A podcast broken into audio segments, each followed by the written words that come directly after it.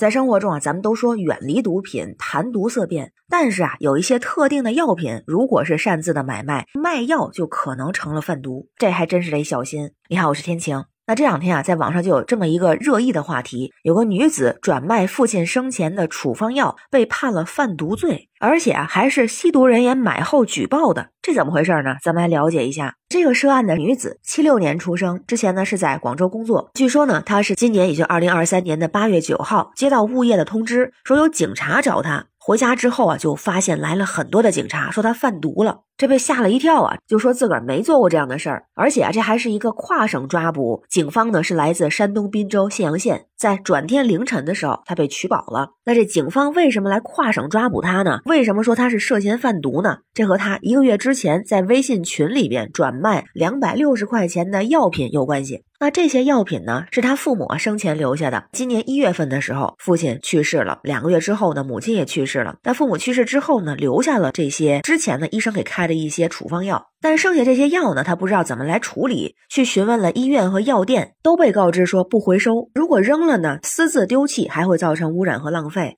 于是，在今年七月份的时候，就有病友告诉他，可以进一个病友群组成的药转群，大家有的时候会在这里头互相转让药品。于是呢，他就加了这么个群。那根据媒体的报道啊，有一个相关的聊天记录，是在今年的七月八号的时候，有一个昵称是王的群友就加了这个女子的微信。并且呢，向他咨询说泰勒宁和曲马多少钱？那经过一轮讨价还价之后，双方就约定了，说这个女子出售五盒盐酸曲马多缓释片和氨酚羟考酮片，并且还送了他两盒已经开封使用过的同款药品，算是运费，一共收了两百六十块钱。那这个买药的人呢，就想让这个女子啊邮寄药品，留下的这个地址呢就在山东信阳县，也就是警方来的这个地方。而他买的这两种药呢，都是处方药，主要功能啊是用来止痛。报道中也提到了，有一份笔录就显示了，这个买药的人他在收到药品不久，就主动去到当地派出所反映，说他从网上买到了国家管制的药品，是未经处方就买到的药品，都是精神麻醉类的药品，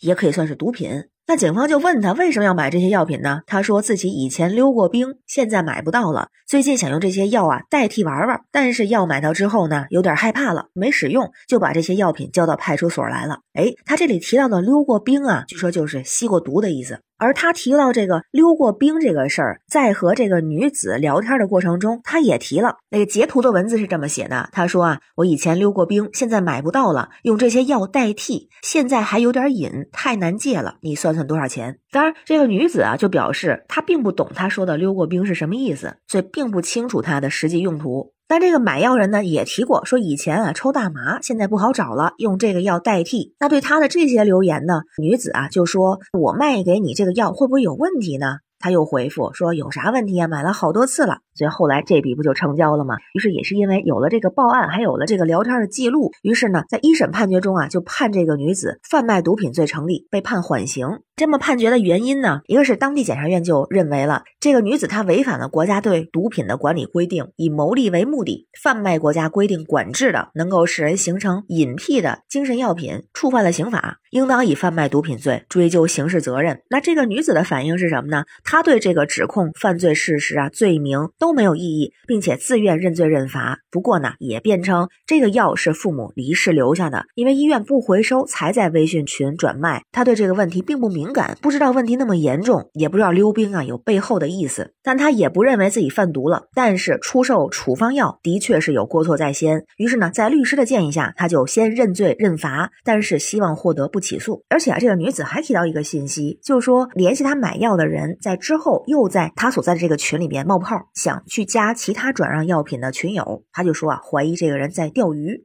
不过这事儿可没有完，因为不服一审判决，于是他决定上诉，并且呢，在二审中更换了辩护律师。这次的律师呢，有了新的说法，就说这个涉案的药品是亲人去世后留下的，本人对药品的性质功能的认知只停留在治病和止痛的层面。他在这个药转群里转让药品，是属于病友之间互相交换所需药品的这个行为，没有贩毒的动机和目的，不是涉毒人员，也不是为了牟利。因为他出售了七盒药品，只收了两百六十块钱。扣除医院购买所花的费用，没有获利，也没有希望以此来获利。于是呢，为他做无罪辩护。那关于这个事儿啊，网友们也是议论纷纷。大家也说了，个人转卖处方药，这确实是有问题的，确实是违法行为。那如果是送处方药，一分钱不赚，这样行不行呢？哎，这个也不行，因为处方药是需要在医生指导之下才能开出的药物，它必须针对患者实际情况才能使用。至于适不适合其他病患的病情、用法、用量等等问题，只有医生才能判断。随意赠送处方药给别人，会存在非常多的风险，甚至会涉及人命。所以对个人来说，处方药不能卖，也不能送。那相关的还有一个问题，如果是非处方药的，比如说之前囤过的一些多余的药品，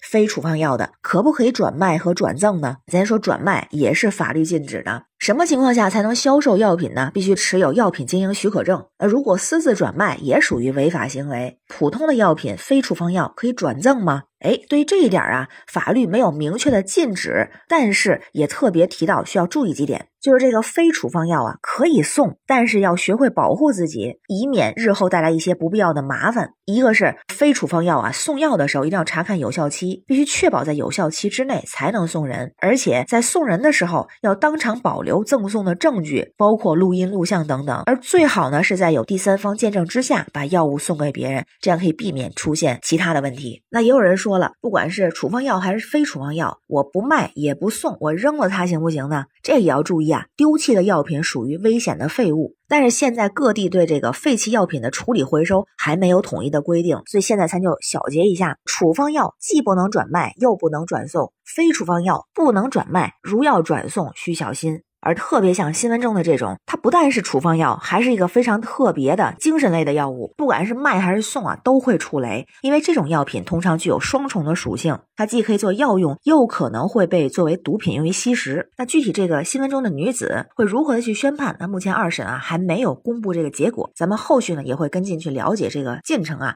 同时呢，也需要加快解决、推进无用药品、过期药品处置和管理的问题。那关于新闻中的事儿，不知道您是怎么看哈？欢迎在评评论区留言，咱们一块儿聊。我是天晴，这里是雨过天晴，欢迎关注主播天晴。感谢您的订阅、点赞、留言和分享，感谢月票支持，也欢迎您加入天晴的听友群。绿色软件汉语拼天晴下划线零二幺四，愿您没有烦心事儿，每天好心情。拜拜。